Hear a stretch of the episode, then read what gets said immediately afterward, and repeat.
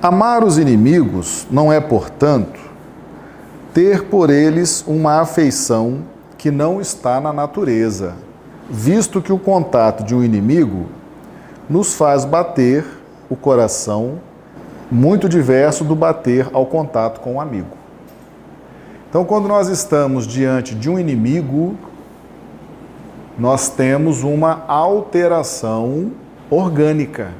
Quando nós estamos diante de um amigo, nós sentimos uma suave alegria, não sentimos? Um suave bem-estar. Quando estamos diante de um inimigo, nós sentimos uma tensão, uma preocupação. E por que, que isso acontece? Somos seres dotados de energia. E a nossa energia, ao contato com a energia de um inimigo, ela produz um tipo de reação.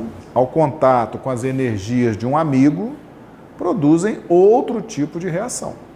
A primeira coisa que nós precisamos aceitar é que nós temos energia. E ao contato com outras energias, produz um tipo de reação. Então Kardec traz isso aqui, no capítulo 12 do Evangelho segundo o Espiritismo, capítulo Amai os vossos inimigos. Amar os inimigos não é, portanto, ter por eles uma afeição que não está na natureza. E mais acima ele diz o seguinte: esse sentimento resulta de uma lei física, a da assimilação e da repulsão dos fluidos. Fluidos de mesma natureza se atraem. Fluidos de natureza diferente, de teor diferente, se repelem. É uma lei física. Você, diante de uma pessoa amiga, os fluidos se complementam. Diante de um inimigo, há uma repulsão, há uma tensão. Isso é uma lei física. Ó, o pensamento malévolo determina uma corrente fluídica cuja impressão é penosa. O pensamento malévolo, você se sente mal na presença de um pensamento malévolo. Não é assim que o inimigo pensa da gente? Ele não pensa mal da gente? Então se sente mal na presença de um inimigo, desconfortável. Isso é uma lei física. O que ele está pensando de você ali, enquanto vocês estão conversando, estão juntos, aquilo causa uma impressão muito ruim. Você sente aquilo. O pensamento benévolo nos envolve num eflúvio agradável. Daí a diferença das sensações que se experimenta a aproximação de um amigo ou de um inimigo. Amar os inimigos não pode, pois, significar que não devamos estabelecer diferença alguma entre eles e os amigos. Os inimigos é um tipo de tratamento, os amigos é outro tipo de tratamento. Você tem que ser realista. Com os inimigos, você tem que seguir as orientações, as leis morais para lidar com os inimigos. Para lidar com os amigos, você segue outro tipo de orientação. Nós temos que nos preparar para isso. Temos que saber lidar com isso.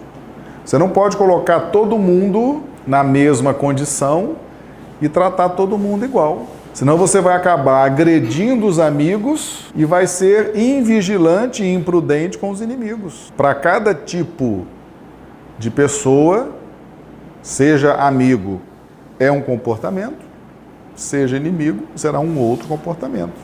Nós temos que ter essa sabedoria. Lidar com o inimigo dá muito mais trabalho. Você não pode lidar com o inimigo desprevenido, sem se preparar. Até a lei física que rege essas relações, ela vai influenciar, ela vai te trazer um mal-estar. Então, amar os inimigos não é, portanto, ter por eles uma afeição que não está na natureza, visto que o contato de um inimigo nos faz bater o coração de modo muito diverso do seu bater ao contato de um amigo. Vamos então aprender a amar os inimigos. Porque amar os amigos parece que todo mundo já sabe, já flui naturalmente, não é verdade? Flui mais naturalmente. Agora, amar os inimigos nós estamos no processo de aprendizado. Lembra que João Batista propôs endireitar, endireitar veredas? Veredas são caminhos, né? Endireitar caminhos. E caminho é pensamento. Não é isso que a gente já aprendeu? Caminho é pensamento. Então nós temos que aprender a pensar. Então, quando vamos lidar com o inimigo, primeira coisa que você tem que ajustar é o seu pensamento. O seu pensamento é a sua mola, é a sua, o seu motor que vai te impulsionar numa relação com o inimigo. Então, precisa aprender a pensar o que pensar quando estou diante de um inimigo. Porque às vezes a gente fala assim, a pessoa fala assim, não, mas pensar eu já sei. E você está falando verdade. Você já sabe pensar, você pensa, porque o pensamento é contínuo. A questão é que nós estamos numa proposta de renovação do entendimento. Não é isso que Paulo nos propõe? Transformai-vos pela renovação do vosso entendimento. Então nós temos entendimento. Agora estamos seguindo Jesus, estamos aprendendo com Jesus, que é o momento de renovar o entendimento. E isso passa pelo endireitar veredas. Pensar diferente de como pensávamos antes. Porque se você não está satisfeito com o que você é, se você não está satisfeito com a sua vida, só tem um jeito de sair desse imprensado: é seguir Jesus, é estudar Jesus, é compreender aquilo que Jesus está fazendo por você no sentido de transformar para melhor a sua vida. As pessoas que buscam a casa espírita, elas estão insatisfeitas com o que são, com o que dizem, com o que pensam, com o que sentem e estão insatisfeitas com as circunstâncias da vida, tanto do ponto de vista individual, consigo própria, quanto nas suas relações com as circunstâncias da vida. E só Jesus tem condições de nos ajudar a promover um encontro conosco mesmos, com a nossa harmonia, com a nossa felicidade, com a nossa luz. Então, primeiro passo, aprender a pensar. Se eu tenho inimigos na minha vida, não é difícil que tenhamos inimigos. Inimigos dentro de casa, inimigos no trabalho, inimigos na casa espírita, inimigos na vizinhança, inimigos no nosso convívio social. Então nós temos que aprender a lidar com esses inimigos. Então vamos arrumar o pensamento e Jesus nos ensina a arrumar o pensamento a pensar de uma forma construtiva, e é por isso que nós estamos buscando em Jesus essa orientação. Amar os inimigos é não lhes guardar ódio nem rancor. Já começa o primeiro desafio, né? Realmente você quer esfolar a criatura, não é isso? Você quer detonar. Então você tem que aprender a pensar o seguinte: não posso guardar ódio nem rancor. Se você tem ódio ou rancor do seu inimigo, endireita as veredas. Aprende a pensar. Não pode guardar ódio nem rancor. Nem desejo de vingança. Vamos endireitar as veredas. Você não pode querer se vingar. Você não pode ter o desejo de vingança em relação aos inimigos. Não guardar ódio, não guardar rancor e não ter o desejo de vingança. É tudo aquilo que a gente tem, né, em relação ao inimigo, né? A gente quer, a gente nutre o ódio, alimenta o rancor ainda quer vingar da criatura, né? Então nós estamos endireitando as veredas, estamos arrumando o pensamento. Eu não devo ter esse tipo de pensamento em relação ao inimigo é perdoar-lhes sem segundas intenções e incondicionalmente o mal que nos causem. É não opor nenhum obstáculo à reconciliação. É desejar-lhes o bem e não o mal. É regozijar-se em vez de afligir-se com o bem que lhes advenha. É estender-lhes a mão que socorre em caso de necessidade. É abster-se, quer por palavras, quer por atos, de tudo que os possa prejudicar. É, finalmente, restituir-lhes todo o mal com o bem, sem intenção de os humilhar. Quem age dessa forma preenche as condições do mandamento: amai os vossos inimigos. Então nós estamos aqui para endireitar veredas, endireitar caminhos, endireitar pensamentos. Às vezes você ainda não tinha, ou você ainda tem inimigos, porque você não sabe pensar quando está diante de um inimigo. Então nós, Jesus está nos ensinando a pensar. Diante de um inimigo, nós temos um grande trabalho na nossa dinâmica interna. Quanto mais inimigos você tiver, mais trabalho você vai ter. O pensamento, gente, é igual à corrente sanguínea no corpo físico. Se entrar um vírus, uma bactéria, um agente qualquer na sua corrente sanguínea, ele espalha por todas as células do corpo. O pensamento é a mesma coisa. Ele é a nossa corrente espiritual. Ele circula o corpo todo. Se entrar um vírus psíquico, se entrar uma bactéria psíquica no nosso pensamento, aquilo vai contaminar o nosso cosmo espiritual todinho.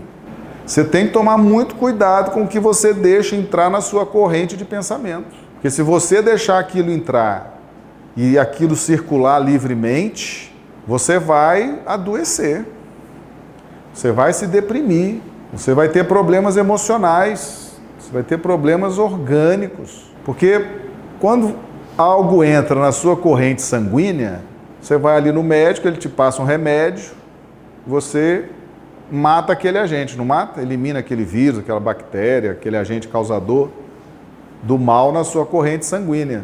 Agora, quando a sua corrente de pensamento está contaminada, você não tem o que comprar, não tem farmácia, não tem remédio, não tem médico que dê jeito, não. Não tem o que tomar nessa hora. Só existe um jeito de você resolver os problemas da corrente do pensamento. É substituir as ideias. Então, aquela ideia antiga de ódio, de rancor, de vingança, você precisa substituir aquela ideia.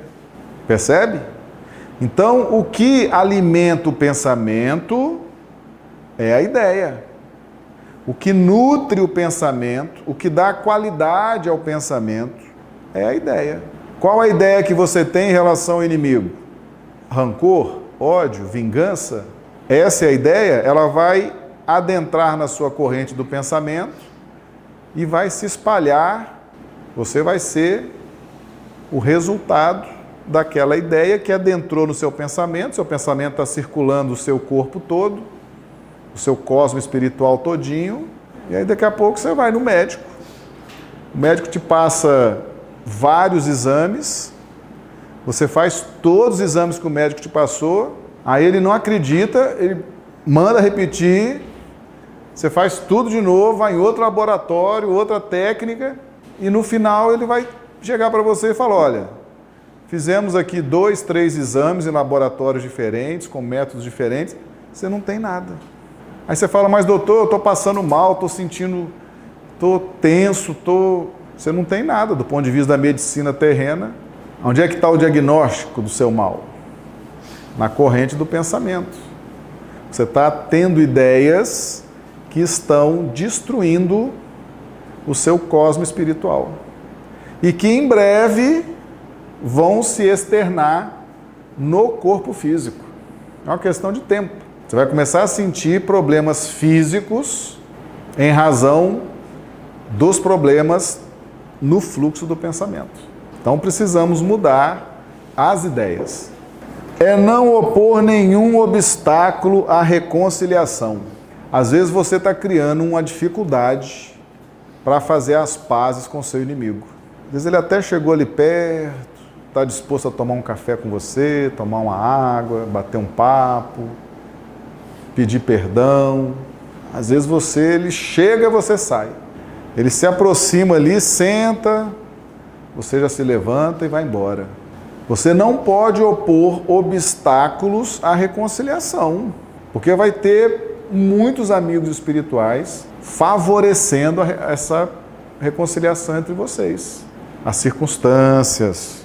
Então é preciso estar atento às oportunidades de reconciliação. Uma doença, por exemplo. uma pessoa fica doente na sua família, você é o único filho, é a única filha que sobrou para cuidar do seu pai. Um está morando no Japão, o outro na China, o outro nos Estados Unidos, o outro no Rio Grande do Sul, o outro em Minas, outro no Paraná. Só você está ali com seu pai ou com a sua mãe. Quer oportunidade melhor de reconciliação do que essa? Você está ali. Você e o parente. O que fazer nessa hora? Servir, ajudar, amparar. Ou você não está enxergando que é a sua grande oportunidade? Todos os outros familiares não podem. E já te disseram, e tem uns que até nos ajudam. E dizem assim: cuida do papai, porque eu não posso. Cuida da mamãe, porque eu não posso. Estou morando fora, tenho minha família, tenho meus afazeres. Cuida dele. Que precisar, você me liga, eu te ajudo. Só sobrou você e aquele parente. Olha que oportunidade maravilhosa.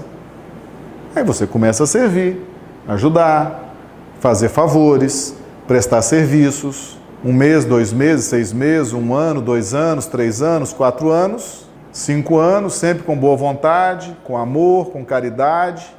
Talvez você nem esteja sabendo que, graças àquela doença e graças ao fato de você poder ajudar, você está eliminando uma inimizade que já vinha às vezes de séculos. Antes você não sabia interpretar né, a situação. Então, muitas vezes a gente desespera, tem a oportunidade de ajudar, de servir, e joga fora. Fica com raiva do parente que está doente, fica revoltado com Deus. Ah, eu queria ter a vida que meu irmão tem, que minha irmã tem, que meu parente tem. Eles estão vivendo a vida, estão curtindo a vida. Eu estou aqui cuidando do parente doente. Meu Deus, a oportunidade de ouro que Deus está te dando. Nós precisamos abraçar essas oportunidades. Às vezes na casa espírita, você está ali dando passe em alguém, a pessoa chega na casa espírita, você está ali dando passe. Aí o mentor está assim, ele não sabe em quem ele está dando passe. Aí o outro já fala de lá, e é até bom não saber, porque são inimigos ferrenhos do passado. Aí começa a dar o passe, fazer um atendimento fraterno, conversar, servir, acolher, indica um bom livro, tratamento espiritual. Não é um serviço? Você não está servindo? Não está ajudando? A pessoa não fica agradecida? Não está ajudando a eliminar a inimizade? Através do serviço, através da caridade. Então nós não devemos nos opor à oportunidade de reconciliação. Então, Vamos tirar o orgulho, vamos tirar a cegueira e vamos enxergar as oportunidades de reconciliação. Diz a pessoa está doida para se reconciliar com você. Às vezes ela também está muito necessitada dessa reconciliação. E está ali a oportunidade.